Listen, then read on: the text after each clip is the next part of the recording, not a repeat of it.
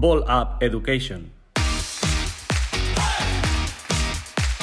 Hola, ¿qué tal? Y bienvenidos una semana más a Ball Up Education, el proyecto deportivo y educativo que acompaña a jugadores y entrenadores en su viaje a través del mundo del baloncesto. Un viaje que, como vamos a ver en el episodio de hoy, se puede ver de diferentes maneras, desde diferentes perspectivas y en el que vamos a tratar de profundizar un poco con ayuda de unos colaboradores que iremos presentando a medida que vaya pasando el capítulo y ya veréis que nos lo vamos a pasar muy bien. Y pensaréis, ¿hoy está solo Sergio? Y pues, por supuesto que no. Hoy, hoy, como siempre, estoy acompañado por Víctor Barroso, entrenador ayudante del Movistar Estudiantes Femenino, director de la cantera de esa sección, hijo de Mariano y Ascensión, exalumno del colegio de estudio y Hall of Fame de la Copa Colegial. Y me acompaña él a mí.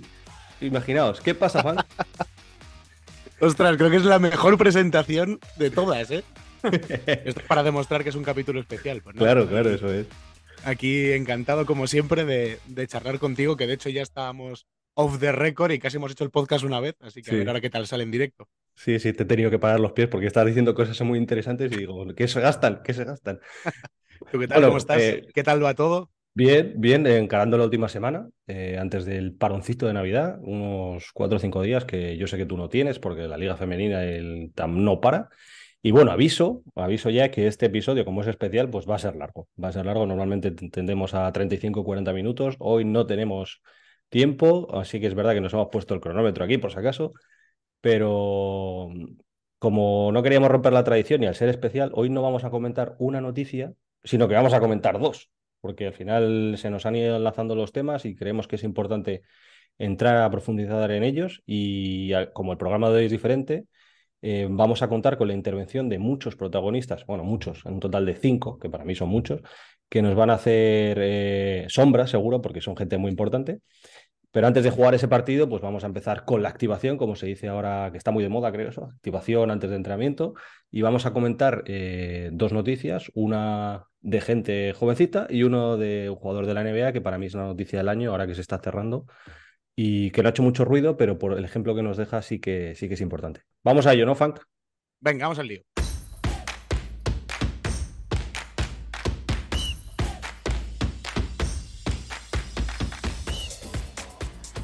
Vale, lo primero que queríamos comentar es, eh, como todos sabéis, o todos los que seguís un poco el baloncesto, hace una semana, dos semanas, tuvo lugar en la Alquería de Valencia, creo, la, fase previa de la minicopa, que es este torneo infantil que se juega paralelamente a la Copa del Rey, que este año es en Badalona, y al que acuden pues eh, las diferentes canteras de los equipos que juegan la ACB y al que, bueno, es un torneo que nosotros tenemos una opinión formada desde hace años, pero nos parecía interesante compartirlo con vosotros y para dar introducción, para dar pie, para comenzar a, comentar este tema, le voy a dar la palabra a Funky porque él tiene bueno, simplemente por estar eh, en estudiantes desde hace tantos años, ver a la gente formarse y ver la importancia de, pues, del entorno, de la exposición de los niños, de, de, muchas otras cosas que van de la mano del baloncesto, pues quiero preguntarle a Funky a ti, a ti primero, ¿qué te parece este torneo? ¿Qué te parece la idea? ¿Qué te parece la cobertura de medios que tiene? Y, y si te gusta, si no te gusta, si lo ves útil o útil. Bueno, cuéntame, Funky. como torneo, eh, igual que cualquier torneo, cualquier actividad que se pueda hacer donde un chico salga de su entorno y de repente pueda vivir una experiencia profesional, que puede ser irte con tus amigos del colegio a jugar un torneo de coles, no tiene por qué ser canteras ACB, me parece que es una experiencia maravillosa. Yo todos los campeonatos, torneos y demás que he tenido la suerte de vivir con, con las chicas que he entrenado, me parece que es pues eso, una experiencia preciosa porque permite a un niño que su sueño puede ser ser profesional, el, el durante tres, cuatro, cinco días o el tiempo que dure, serlo, porque solo se tienen mm. que preocupar de descansar, de jugar, eh, de, bueno, tienen una vida que gira en torno a lo que podría ser un poco su sueño, que luego, como bien tú sabes, Sergio tiene también sus sombras. Pero bueno, eh, puedes jugar a eso y, y, es verdad que como experiencia es una experiencia muy potente. O sea, nosotros lo vivimos además compartiendo vestuario como jugadores y es, y es algo muy chulo. O sea, creo que todo ese tipo de torneos, de experiencias, es maravilloso. ¿Dónde viene lo malo? Eh, todo, lo que es, todo lo que gira en torno a este tipo de torneos, o en este caso, a la minicopa. Y, y, es un poco más lo que, lo que te comentaba, lo que ha dicho antes Sergio, eh, que estábamos comentando off the record, y es que torneos como la minicopa y por poner nombres, Masterchef Junior, La Voz Kids, mm. todas estas cosas eh, son cosas que no hacen ningún bien a los chavales que participan en esas cosas. A un niño que juega bien el baloncesto, tiene que jugar al baloncesto y tiene que disfrutar jugando al baloncesto y tiene que ser capaz de sacar mejores notas en matemáticas y en lengua. Y si le gusta tocar el violín, que toque el violín y aprender inglés y hacer lo que le apetezca disfrutando de todo ese tipo de actividades. No tiene que estar atendiendo a entrevistas en, entre comillas, medios especializados en formación, no tiene que tener eh, menciones en sus cuentas de redes sociales y de repente pasar de tener como seguidores a sus compañeros de clase a tener a 5.000 personas que le hacen comentarios. Eh, creo, que, creo que estamos perdiendo un poco el rumbo con todo lo que gira en torno a los niños y su talento, mejor o peor, con todas estas cosas. Y creo que es un problema, porque creo que, que esto al final va a generar problemas. Y yo creo que lo hablamos y corrígeme si me equivoco, Sergio, porque ya no sé si fue en un podcast o fue fuera de él, que hablábamos, reflexionábamos sobre los niños de Brunet, del torneo de fútbol, que no sé si lo hablamos aquí. Hicieron, un, hicieron un episodio que se llamaba Los Otros de Brunete, que eran pues, jugadores de, pues, de categoría infantil que habían destacado muchísimo en ese, en ese torneo de fútbol y que no habían llegado al final por diferentes razones. Y lo, era un programa de, de Daimiel, creo. Por eso, pero que no me acuerdo si lo comentamos aquí y tú escuchabas a esos adultos hace 30 años y te salía Iniesta hablando del torneo, pues también te saldría José Ramón, por poner un nombre, que era un señor que ahora trabajaba de cualquier cosa que no tenía nada que ver con el baloncesto y mencionaba eh, que al día siguiente de terminar el torneo tenía llamadas de agentes, eh, marcas de ropa ofreciéndole eh, sponsor, merchandising y dinero por llevar su ropa. Y esto es pre-redes sociales. Ahora el bombo que tiene es algo muy peligroso. Y yo me acuerdo porque nosotros somos la primera generación, y esto también demuestra Sergio que somos mayores, que jugó la minicopa y en nuestra generación pues había un tal Ricky Rubio que evidentemente la ganó. Pero había un montón de jugadores, entre ellos nosotros, que, no se dedican al baloncesto, se dedican de otra manera, hacen cualquier cosa diferente. Pero por ejemplo, una cosa que hizo muy bien el Juventud con Ricky, cuando debuta con 14 años, es que bueno, no le prohíben, sino eh, prohíben a los medios acercarse a él, que haga cualquier tipo de entrevista, de rueda de prensa y demás, hasta que no tenga los 18 años. Y es que, vuelvo a lo que decía al principio, que un niño tiene que jugar al baloncesto. No tiene que tener una cámara en su vestuario, no tiene que, pero ni el niño ni el entrenador. Ni hay que hacer reflexiones sobre cómo lo que dice un entrenador en una charla, en un partido, a un niño, cómo, porque no estamos ni en el día a día, ni sabemos cómo lo transmiten, ni qué quiere transmitir, ni si está más o menos nervioso. Entonces me parece que es que sacar las cosas de quicio y el ver a un chaval que hace un buen torneo en la minicopa y mete 20 puntos, decir que va a ser el nuevo Luca Doncic o que va a ser el nuevo tal, a ese niño le hace más mal que bien. Entonces creo que como adultos o como personas externas a esos niños que juegan al baloncesto, eh, se les hace un flaco favor eh, con tanta mención en Twitter, con tantas historias en Instagram, con entrevistas, con... Y te lo digo, y lo puedo poner el mismo ejemplo y, con, con, la parte femenina. Nosotros tenemos una jugadora el año pasado que fue la MVP de la minicopa femenina y al día siguiente el número de menciones que tenía en Twitter para nosotros fue lo suficientemente preocupante como para reunirnos con su familia. De, oye, esto puede ser un problema y tenemos que ser capaces entre todos de que no le afecte, de que mantenga los pies en el suelo, de que siga centrada en estudiar. Claro, si la magnitud que tiene el deporte masculino con respecto al femenino es mayor, no me quiero ni imaginar estos chavales de 13 años, porque al final es muy difícil que un niño de 13 años con todo eso pues no pierda la cabeza y pierda el foco de lo que realmente tiene que hacer. Sí, Joder, la verdad que no sé, no sé qué más añadir, pero tenía aquí apuntadas unas notas para este tema. Y sí que es cierto que la realidad es otra ahora mismo con todo lo de las redes sociales, que creemos que, que los niños de 13, 14 años están acostumbrados a lo que puede ser abrumante, abrumador, perdón, en, con esto que decías de los likes o los me gustas o la capacidad, también por la, por la superconectividad que tienes ahora mismo con todo el mundo, que puedes hacer llegar un mensaje a casi cualquier persona. Em, pero bueno, voy a.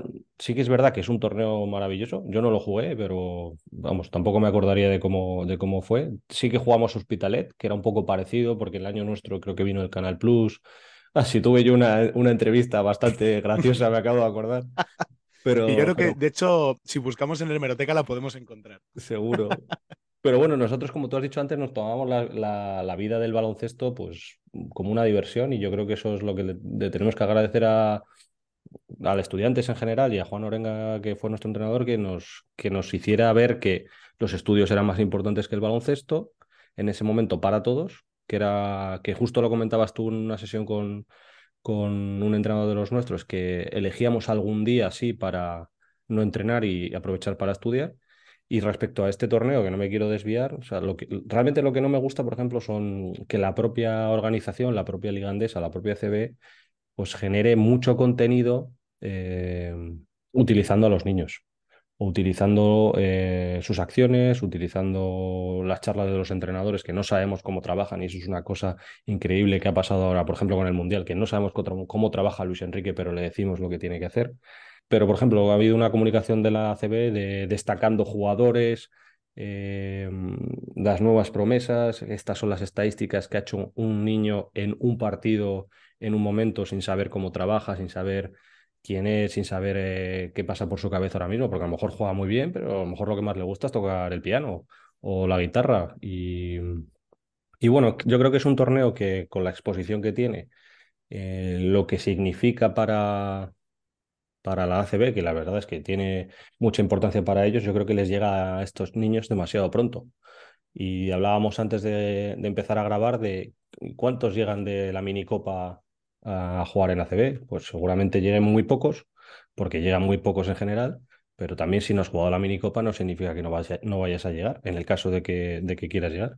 Entonces, pues bueno, yo creo que la mayoría de los mensajes que se mandan eh, rebotados desde la minicopa o re- a través de, de lo que supone este, este torneo, pues mm, son regulares. Eh, muchas comparativas eh, entre niños que lo juegan y niños que no, entre los propios que lo juegan. eh, luego se sacan los cortes de los entrenadores que, que, que pueden estar bien o pueden estar mal, pero no, no tenemos el contexto necesario para entender qué es lo que quiere buscar ese entrenador con ese niño.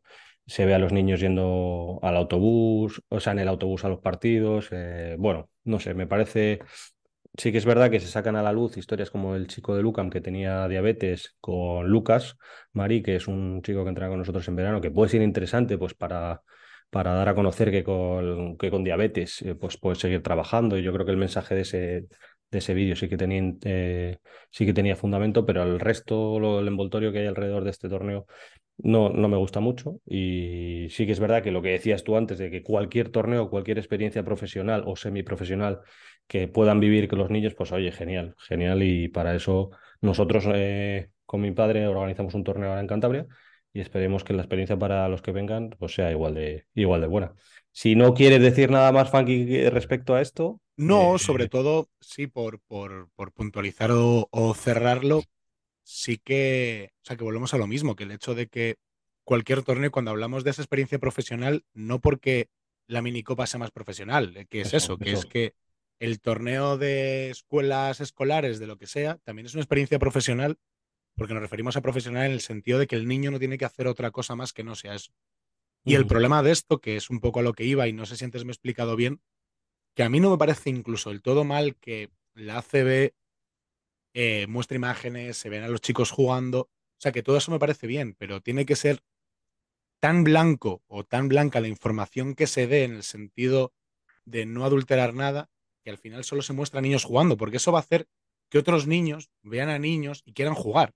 O sea, en ese sentido el producto me parece Sí, bien. Lo sí, que no me claro que sí. parece bien es cuando Menganito Pérez del equipo tal ha metido 32 puntos. Mm, El nuevo Ricky Rubio salido de la cantera del patatín. No, a un niño tiene que ser un niño. Y por eso hacía la comparativa con, con los concursos de la claro, sí, sí. televisión de cocina, canto o lo que sea. O sea que, que un niño hace algo bien es maravilloso. Que lo siga haciendo, que lo perfeccione, que lo intente llevar al siguiente nivel.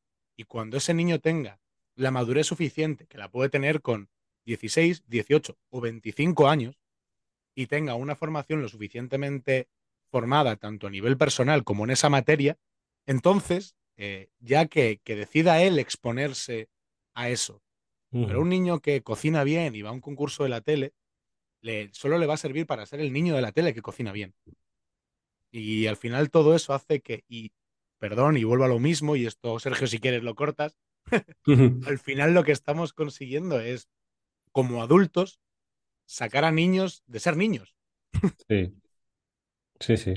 Los, mensajes de los entrenadores que, que, se colgaron en las redes les decían a algunos disfrutarlo, que esto no vuelve, no sé qué, que es verdad. O sea, tienen que intentar disfrutarlo, lo que a veces, lo que a veces los niños no saben cómo hay que disfrutar esto, porque ven tantas cosas alrededor y lo que están, a lo que están acostumbrados es a jugar al baloncesto. Y yo creo que pensarán, esto es lo mismo, es más importante, eh, hay un club que espera cosas de nosotros, eh, la afición se va a poner contenta, la afición de los niños del de Valencia Basket, de, del Bilbao, del Breogán, esperan cosas de nosotros. Bueno, y al final lo que quieren es jugar al baloncesto. Y un capítulo aparte, pues eh, los de los trofeos personales de MVP en estos, en estos torneos y también con la repercusión que tienen, pues pues bueno, o sea, a los periodistas, a algunos periodistas les gusta mucho, pero, pero yo creo que también se podría evitar, porque al final, si es una experiencia colectiva, lo es del principio hasta final. Y nada más, vámonos a la siguiente noticia, porque el tiempo apremia. Vamos a coger toda esta energía que hemos utilizado para la minicopa y vamos a intentar trasladarla a la noticia que comentaba antes, que, que no es más que otra que eh, un jugador de la NBA, una joven promesa de la NBA que se retira del baloncesto por, por ansiedad, o sea, Tyrell Terry, que fue drafteado por los Mavs en 2020, que solo ha jugado 11 partidos y que, bueno, 11 partidos, 56 minutos en total, eh, y que ha decidido eh, dejar de jugar a la edad de 22 años. Y mm, como él decía, que aunque haya conseguido cosas increíbles y ha creado recuerdos inolvidables y hecho amigos para toda la vida, también ha, vivido momentos oscuros, los más oscuros de su vida, hasta tal punto de que en lugar de construir, que es de lo que hablamos siempre nosotros cuando eh, tenemos este proyecto entre manos o tenemos un jugador o un entrenador, pues empezó a destruirse. Y, aquí me parece interesante también abordar el, hilo de Twitter, o también creo que lo colgó en Instagram, el, el que fuera su agente, para comentar alguna serie de cosas que a mí me parecen muy importantes que ha, compartido la gente en esta comunicación. El, el, decía, la gente que se llama Daniel Poundman, decía que se marcha, se marcha para bien, o sea, y destacaba la valentía de asumir lo que le sucedía y el coraje que ha tenido al compartirlo con todos. O sea, le pasaba una cosa terrible y, el tío ha sabido asumirlo y compartirlo. Daniel Poundman es su agente de, toda la vida eh, bueno, de su corta eh, carrera, profesional y como bien él decía, el deporte profesional no garantiza eh, satisfacción o realización personal. Tampoco lo garantiza el deporte en cualquier tipo y esto trasladado a la formación o a la minicopa, por ejemplo, pues lo podríamos utilizar.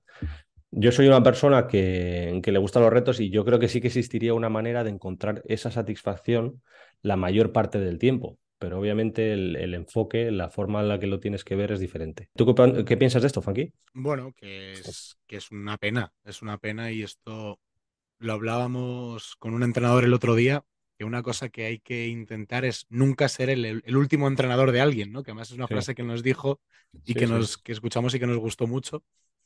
Pues esto yo creo que es un poco el resumen o una consecuencia de lo que hablábamos.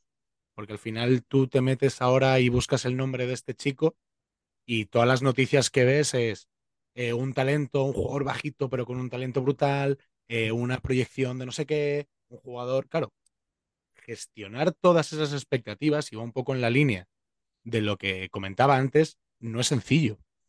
Y Sergio, en este caso tú, que siempre has sido mejor jugador que yo y has llegado al mundo profesional, tú también lo has vivido. Y hacíamos mención a, ese torneo de, de Hospitalet con las cámaras de Canal Plus y ahí te entrevistaban y tú porque siempre has tenido una forma de ser de diferente, porque tienes la cámara y cómo lo ves y cómo ves el siguiente partido. Pues claro, yo me imagino eso permanentemente. Claro, pues este chico que encima eh, es inteligente y por lo que vemos o leemos denota inteligencia, porque además habla, hablan aquí ciertas entrevistas de que es un chaval muy tímido y maduro, que tiene un coeficiente intelectual muy alto y cosas de estas, pues claro, él habrá detectado que todo ese mundo de sobreexposición, de expectativas, que muchas veces la expectativa es, o la gestión de las expectativas es lo más difícil, pues habrá dado cuenta que no es para él, pero, pero volvemos a lo mismo, no es que él no haya encontrado satisfacción en su carrera baloncestística o que se haya rendido, sino que todo lo que no es baloncesto le ha acabado apartando del baloncesto. Eso es. Tiene pinta de inteligente este chico, por lo que dices. Y otra cosa que me parece para analizar y reflexionar de lo que dice la gente en el tweet eh, es que él, quería ir en una dirección que su corazón le indicaba que, no, que sus sentimientos le decían que era hacia, hacia el otro lado. Y es que a veces nos cuesta decir eh, adiós a, cosas que nos hacen sentir genial, pero que sabemos que no es lo que queremos. Y por el otro lado, eh, puede que la clave esté en cómo eres capaz de percibir el baloncesto o el deporte. Como decías tú, que este chico a lo mejor tiene una percepción del baloncesto o de lo que rodea al baloncesto superior a la gente de su edad y a lo mejor ha entendido que no puede beneficiarse de la oportunidad de vivir experiencias diferentes, aunque lo comentaba que ha vivido experiencias inolvidables, pero también las otras que son muy oscuras. Yo creo que una de las claves es que no dejar que la balanza se decante solo por los éxitos o fracasos, sino que por lo que estás consiguiendo ser dentro, dentro de la pista y, y en los alrededores, o sea, cómo eres capaz de enfocar todo lo que te sucede en un crecimiento personal. Y yo creo que él ha sabido o él ha entendido que en este momento lo que eso podría ofrecerle no, no, no, no le valía o no era por donde quería ir. Y por último, y algo que nosotros comentamos y me parece esencial repetirlo a través de las palabras de este señor Daniel Pontman, es que todos tenemos cosas increíbles que podemos aportar al mundo o a los que están cerca de nosotros y, que nuestro mundo no depende de si entra el balón o no, de si juego más o menos, de si me ficha este o el otro equipo, de si he entrenado bien o mal. Eh, tú, con la ayuda de los tuyos, tú me refiero a, a ti, o a cualquiera que nos escuche, los tuyos me refiero a aquellos que, que no te dicen lo que quieres oír, sino los que te hacen pensar, los que te hacen reflexionar, los que te plantean las preguntas adecuadas para ver si estás yendo bien o no por el camino que, has elegido. Em, y a veces irás más rápido y a veces irás más lento, eh, pero lo chulo de esto yo creo que es fijarte cómo vas evolucionando como persona y cómo eres capaz de ver el baloncesto, en este caso, eh, las formas diferentes de utilizar un deporte estando dentro de él, porque siempre hablamos de que puedes ser mejor compañero, que tienes, que puedes eh, trabajar la capacidad de escuchar, puedes retarte, mm, puedes aprender también a descansar, vas a entender lo difícil que es progresar a veces, eh, vas a entender la parte buena del sufrimiento, que yo esa también la, he aprendido durante el camino, a disfrutar de aprender cosas nuevas, de hacer cosas nuevas y que no te salgan, o que sí te salgan y a dejarte llevar sobre todo y lo que hablamos siempre de disfrutar. Y bueno, como eh, a este chico le ha pasado, pues mm, seguramente también tienes que aprender a, decepcionarte, a decepcionarte con las cosas que pasan porque la vida es un poco así y, saber enfocarlas de la manera correcta para construir y no como le ha pasado a este chico para destruir. No tengo nada que añadir al respecto, estoy totalmente de acuerdo. Pues nada, como para variar, estamos de acuerdo. Vamos a saltar a, la parte, al grueso, al troncho, como dicen algunos ahora, y nos vamos a ir a escuchar a los invitados que traemos para hablar de, del tema principal, que lo voy a explicar muy rapidito después de esta cortinilla.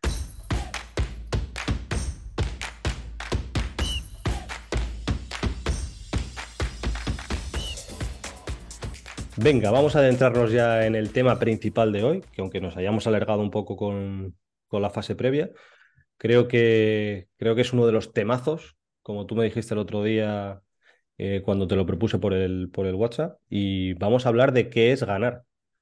Em, ahora mismo estamos grabando un día después de que Argentina haya ganado el Mundial, con lo cual yo creo que hay muchos argentinos que se sienten ganadores hoy y vamos a abordar este, este tema, esta pregunta, este interrogante desde diferentes puntos de vista. Vamos a hablar con dos jugadores. Bueno, hablar en teoría ya han hablado con nosotros porque nos han mandado un audio mm, reflexionando y compartiendo sus pensamientos. Vamos a hablar también con un periodista, vamos a hablar con un preparador físico y un psicólogo deportivo y vamos a intentar analizar o dejar algunas puntualizaciones a lo que ellos nos dicen, porque nosotros que ya lo hemos escuchado son muy interesantes, pero antes de, adentrarnos en esos audios, vamos, te quiero preguntar, Funky, ¿para ti qué es ganar? Hombre, ganar es quedar por encima del rival, ¿no? Eso, Eso sí que podemos tenerlo todos claro, pero ganar como... Y voy a hacer dos menciones, una hora y otra al final. Eh, yo la reflexión que sacaba después de darle muchas vueltas e intentando alargarme, voy a citar a, al gran filósofo Homer Simpson, a él refiriéndose, pero él se refería al alcohol, pero yo lo voy a tomar para ganar y para la gente que está en el mundo del deporte. Y es que ganar es la causa y la solución de todos nuestros problemas. No te veo bueno. Entonces, por ahora, y sabiendo que ahora va a hablar un montón de gente diciendo cosas muy interesantes, lo voy a dejar ahí. Vale, pues em, yo me voy a reservar hasta el final porque tengo tantas cosas que puedo decir de qué es ganar que, que incluso a lo mejor no digo nada, solo voy a, opinar de lo que diga nuestros colaboradores del, del colaboradores, ¿qué más suena? Bueno, nuestros invitadillos. Así que vamos a, poner el primer audio que no es otro que eh, el jugador del Real Madrid, Carlos Alocén, para muchos conocido y que ha pasado, bueno, está pasando en la, está en la recta final de una lesión de rodilla de larga duración. Eh, y nada, vamos a darle al play. Eh, sinceramente, lo primero que se me viene a la cabeza contestarte sería cuando, cuando tú luchas por un partido importante, cuando tú luchas em, por un campeonato, por un título, es verdad que lo primero que tienes en mente y creo que a la mayoría de los deportistas se nos viene a la cabeza es la palabra ganar. Eh, creo que también hay cosas por encima de, muchas cosas por encima de, del simple hecho de ganar, pero creo que cuando tú estás jugando algo importante y, y llevas mucho camino recorrido para ese partido tan importante, ese campeonato, ese título, eh, lo que quieres por encima de todo es ganar yo creo, como te he dicho antes, que sí que hay bastantes cosas más importantes que el simple hecho del resultado, de ganar. Em, pero creo que a lo que a todos los deportistas nos encanta la sensación de ganar, el, la sensación que se te queda en el cuerpo después de haber hecho un buen trabajo y haber ganado, poder disfrutarlo con tus compañeros. Pero sí que es verdad que a mí, personalmente, eh, como te he dicho antes, el camino Em, que te lleva a ganar me parece una de las cosas más importantes y yo he tenido muchas, en mi corta carrera mm, todavía he tenido la sensación muchas veces de, mm, de haber perdido mm, alguna final, algún partido importante que eh, sinceramente lo había dejado todo y mi equipo lo había dejado todo y no se había dado. Sí que he tenido la sensación de esa sensación que se te queda en el pecho de, bueno, sí he perdido, pero como una sensación de, orgullo, mm, de, lleno total, de haber dicho, mm, mira, es verdad que no se nos ha dado, quizás por ciertos factores pues no hemos ganado, pero creo que la sensación está de, de lleno totalmente en el pecho, de orgullo, de decir, joder, qué bien lo he hecho, pero no se ha podido dar, es bastante similar a la de ganar y la de irte después de un partido, después de un campeonato importante, largo, irte a casa diciendo, mira, eh, voy a trabajar más, voy a tal, pero lo de hoy me lo he dejado todo, todos mis compañeros lo han dejado todo y no se ha podido dar. Que muchas veces en el deporte esto, esto pasa y esto ocurre. Entonces, em, el ganar para mí es primordial en el deporte, el luchar por ganar, el luchar por eh, salir y competir todos los días, intentar ganar y darlo todo pero sí que mm, me parece que hay cosas muy importantes y mucho más bonitas, como la que te he dicho, eh, por ejemplo, el, disfrutar del camino y todo lo que viene el antes del ganar, que, creo que es eh, algo primordial en el baloncesto y en el deporte en general y en la vida. Paqui, ¿qué, ¿qué te parece lo que nos dice Carlos? Pues que estoy total y absolutamente de acuerdo porque dice cosas que yo le transmito mucho o que le transmitía muchos a los equipos de cantera que he entrenado, que es el mm. hecho de que lo importante no es el resultado, sino que cuando pase el tiempo eh, mires hacia atrás y estés orgulloso. y, me parece que, una persona como Carlos, además siendo tan joven, sea capaz de hacer esa reflexión y que tenga ese, ese pensamiento siempre, me parece muy interesante y me queda más con, con lo que dice que ganar es salir todos los días a intentarlo. Y me parece una frase muy, muy bonita. Sí, yo mm, nada más mandarme el audio le digo, me, ha encantado y, ahora entiendo mejor por qué estás donde estás. O sea, además del talento que tiene para jugar al baloncesto, pues esto también es muy importante. A mí me ha gustado que he dicho em, luchar por algo importante y tener un recorrido largo para al final tener la oportunidad de ganar un, torneo un campeonato. y, el, hecho de luchar juntos eh, durante mucho tiempo. Y a mí lo que, lo que me hace reflexionar es que cuando has luchado durante, ponte, nueve, diez meses de una temporada y tienes un partido importante, mm, yo entiendo que aparezca el miedo a no ganar. ¿Sabes? Esto que hemos hablado varias veces de haces una serie de tiro y a lo mejor tienes un tiro para hacer el 10 de 10. Que tú, muchas veces hemos comentado que es miedo a fallar y yo creo que es miedo a no acertar, que es, hmm. es, que es un poco el matiz, que no, no, no quiere decir que sea una gran diferencia, pero sí que creo que es un matiz importante. Y él hablaba también de la sensación de ganar, y la sensación de ganar, como muy bien has dicho tú, eh, no siempre va eh, unido al resultado. Él decía que eh, ha habido partidos que ha perdido, pero que se han ido, que, se ha, que ha terminado y que ha llegado a casa y él se sentía lleno por dentro. Yo esa sensación también la he vivido y mm, luchar por ganar, luchar por ganar cada día, que tú muy bien lo has comentado, y que todo el mundo debería disfrutar las cosas bonitas que hay antes de ganar. ¿vale? Que hay muchas y nosotros, pues siempre con este proyecto intentamos eh, trabajar para que la gente que trabaja o que está alrededor de nosotros se dé cuenta. Y nada más, si te parece bien, Funky, vamos a pasar al segundo audio, que no es de, no es de un jugador, sino que es de un eh, psicólogo deportivo que ha estado con nosotros en el, en el podcast ya hablando sobre las lesiones y nosotros con él tenemos ahí una, un crossover, una charla cruzada muy interesante con él. Y que, bueno, es una de las personas con las que comparto ideas e impresiones y que, y que le vamos a escuchar ahora mismo.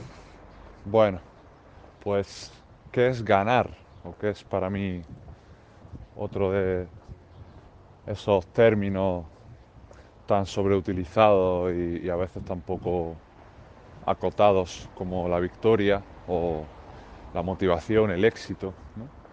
Más allá de, de ganar como algo tangible, puede ser pues, ganar un partido, un campeonato, una eliminatoria. Eh, bueno, barriendo para casa y, desde un punto de vista quizá más, más psicológico, más conductual, experiencial, creo que, la victoria, que el, ganar, por ejemplo, para, para un deportista puede significar desligar sufrimiento de mejora, que son, parece que, dos caminos que, se tocan constantemente y, que al final del día hay que entender que, que no conlleva la evolución a, a una herida, a un dolor constante o no debería. Y esto también pasa por, por otra victoria que para mí es un proceso que nunca termina, que es el de desvincular mi yo deportista de mi yo persona, o más que desvincular es entender que la parte personal también tiene que ser construida y que yo como jugador me tengo que definir por muchas más cosas más allá de si soy buen tirador, buen defensor, buen reboteador o de si tengo que mejorar mi penetraciones por la mano izquierda o mi tiro de dos puntos tras un bloqueo directo. Porque para bien o para mal el, deporte del baloncesto terminará y quien construye algo más allá de, una etiqueta en una pista de baloncesto, pese a lo que pueda parecer, ¿no? Eh, oyendo un poco en contra de, de esa idea de que hay que pensar baloncesto 24/7, yo creo que quien más sanea su relación consigo mismo más allá de una pelota naranja, pues también consigue una, una gran victoria.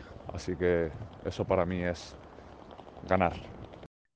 Interesante, Javi, como siempre. Y mira, te voy a comentar las cosas que a mí de este audio me han parecido para, para mencionar. O sea, él habla también de la victoria de forma tangible. O sea, todo el mundo, como siempre hemos dicho, sale a competir para ganar y que eso no te hace especial, eso también lo hemos repetido mucho.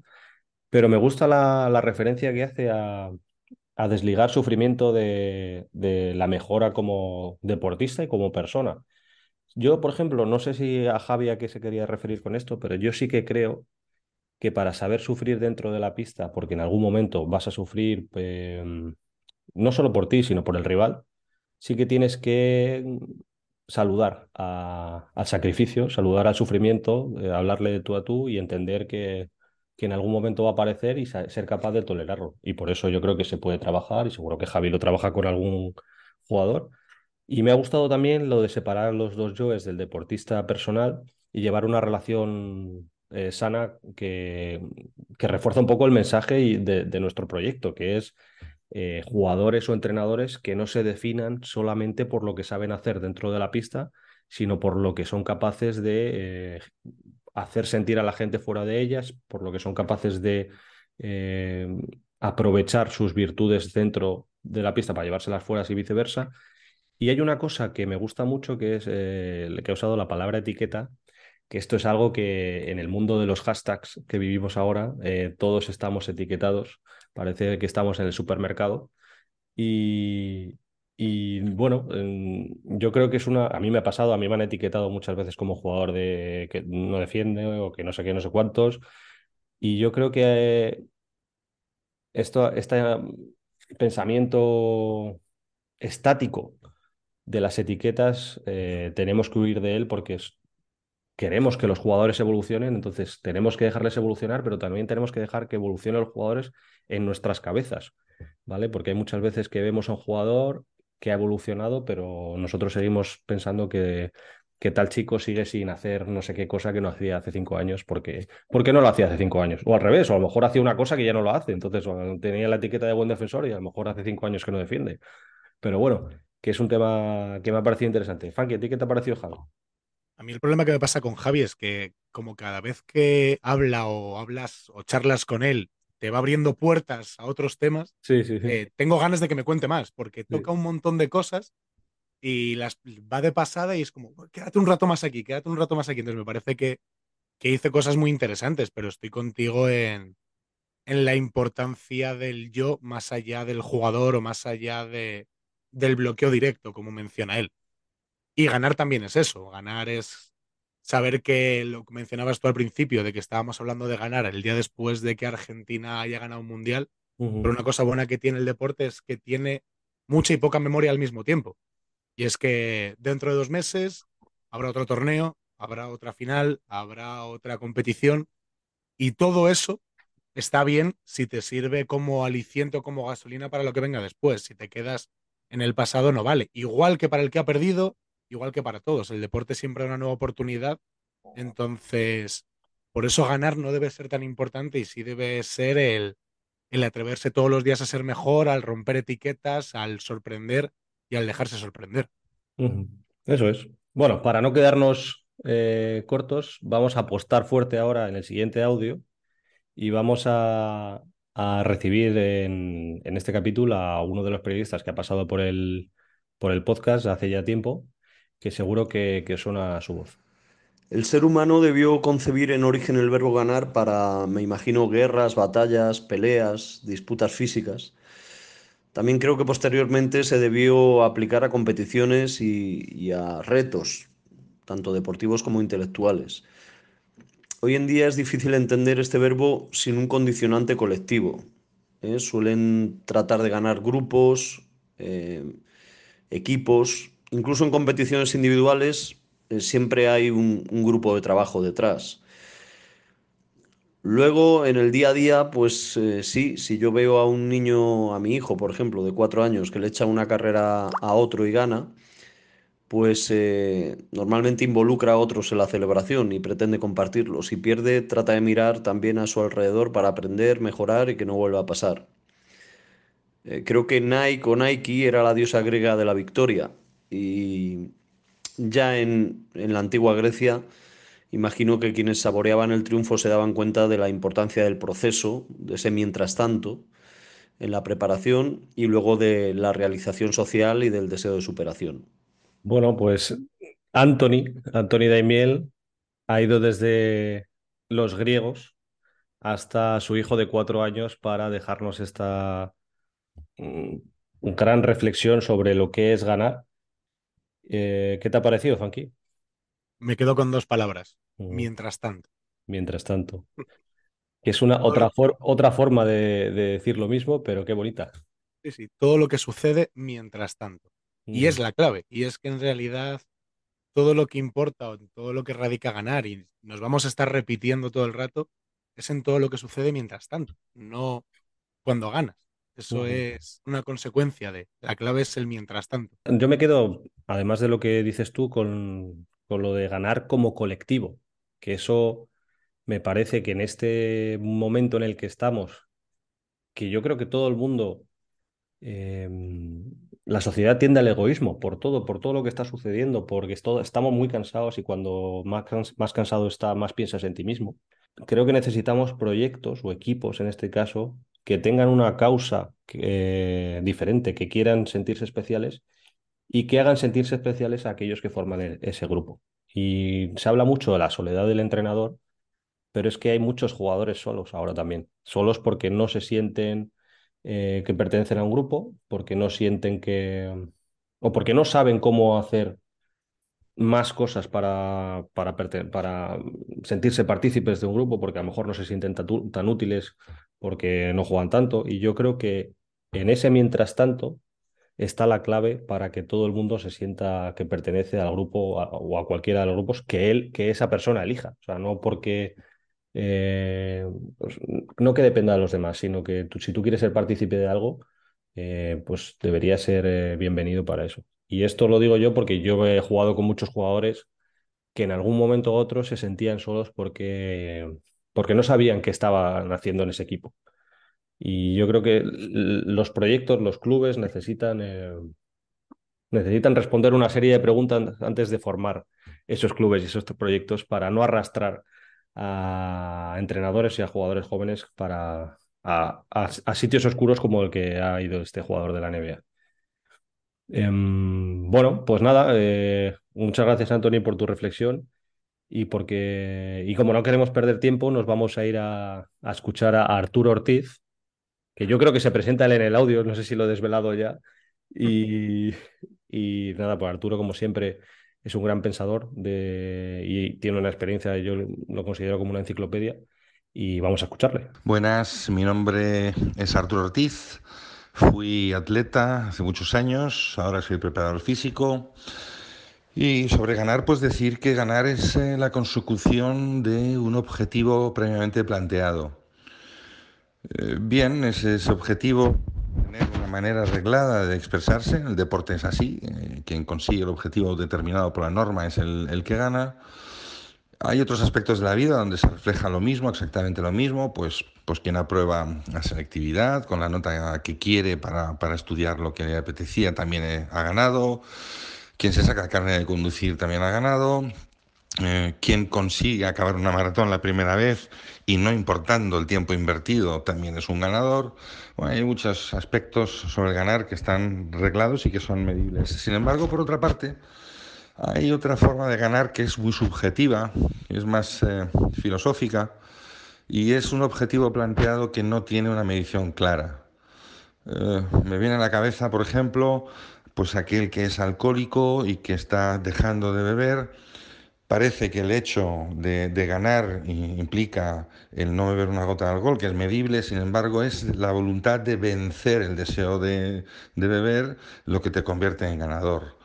Eh, en el momento de conflicto, por ejemplo, el optar pues por, por, una solución que aunque te perjudique es el bien común, te revaloriza como ser humano y tú eres un ganador ante una situación de conflicto importante. Son situaciones estas que no, que no están eh, determinadas por ninguna norma, pero que a ti, respecto a ética, a tu ética, a tu moral y tus conceptos personales, pues te supone una, una victoria.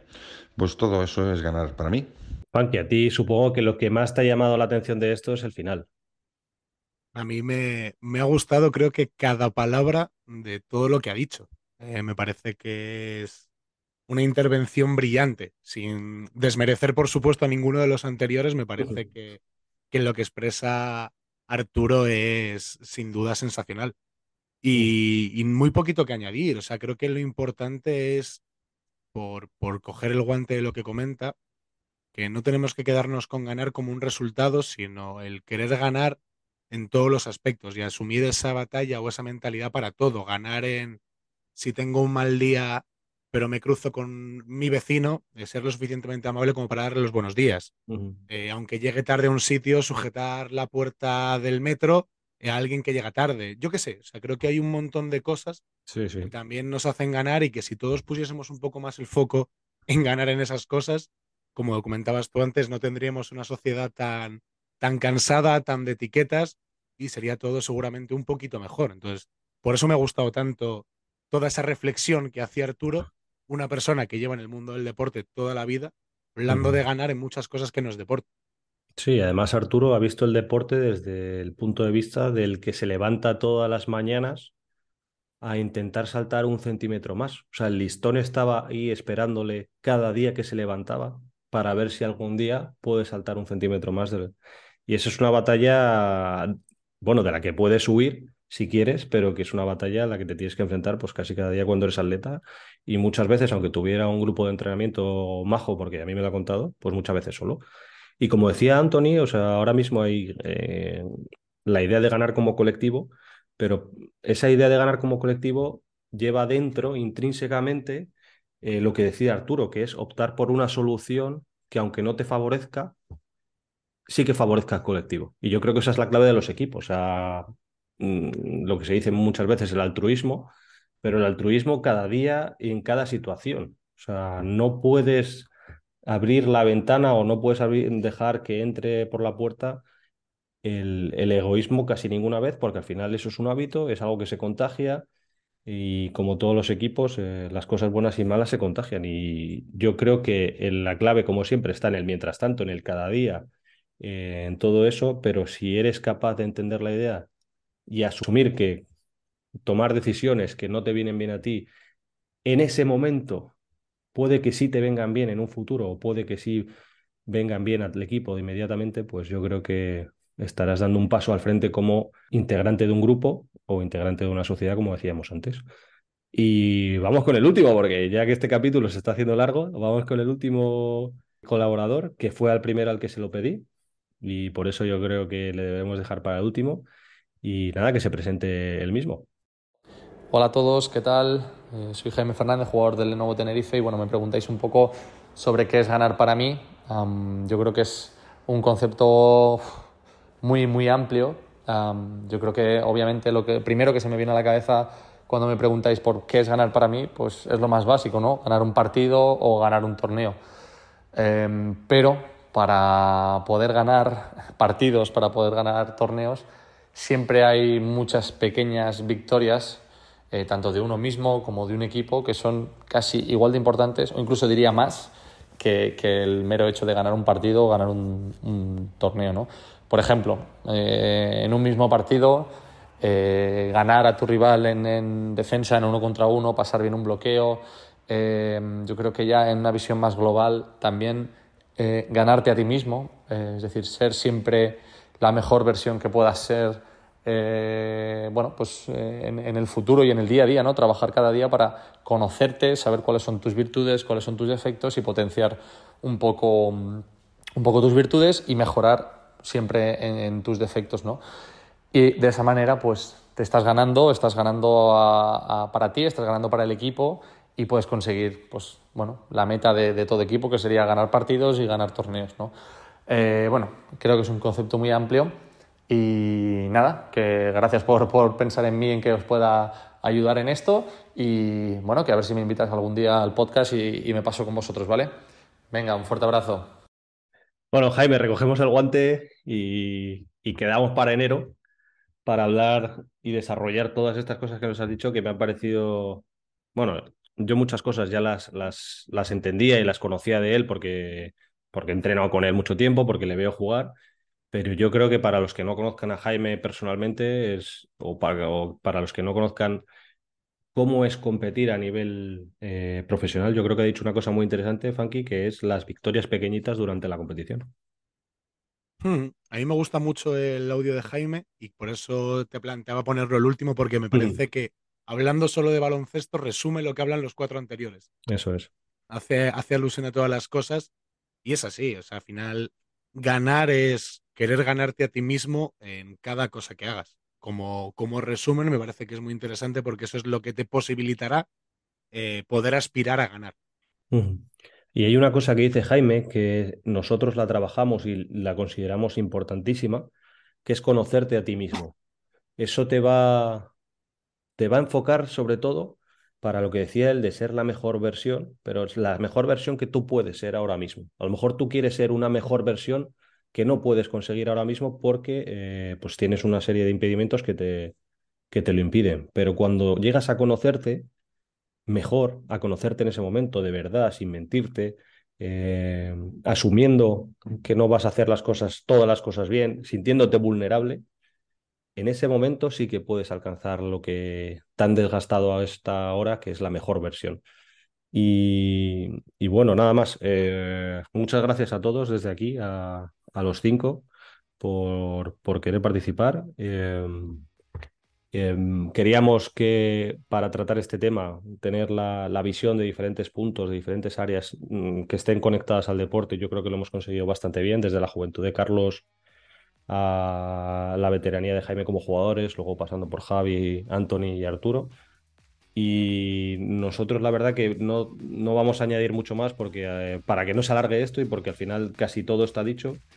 Y no sé si te parece, Funky, que el próximo episodio en vez de qué es ganar, nos planteemos qué es perder y profundicemos en este tema. Me parece perfecto, porque evidentemente, y todos los que estamos en el mundo del deporte lo sabemos bien, no existe victoria sin derrota. Claro, eso es. Y, y bueno, tenemos alguna serie de ideas que queremos compartir, pero lo vamos a dejar para el próximo día. Intentaremos que venga un invitado que nosotros consideramos muy importante para que el capítulo sea que esté bien hecho y desde con un testimonio que yo creo que a mucha gente le va a sorprender. Y nada, muchas gracias a todos por estar ahí, gracias por aguantar la turra de la casi hora que hemos, que, hemos hecho hoy y, y bueno, espero que os guste el capítulo y que sigáis con nosotros de aquí en adelante. Un abrazo para todos.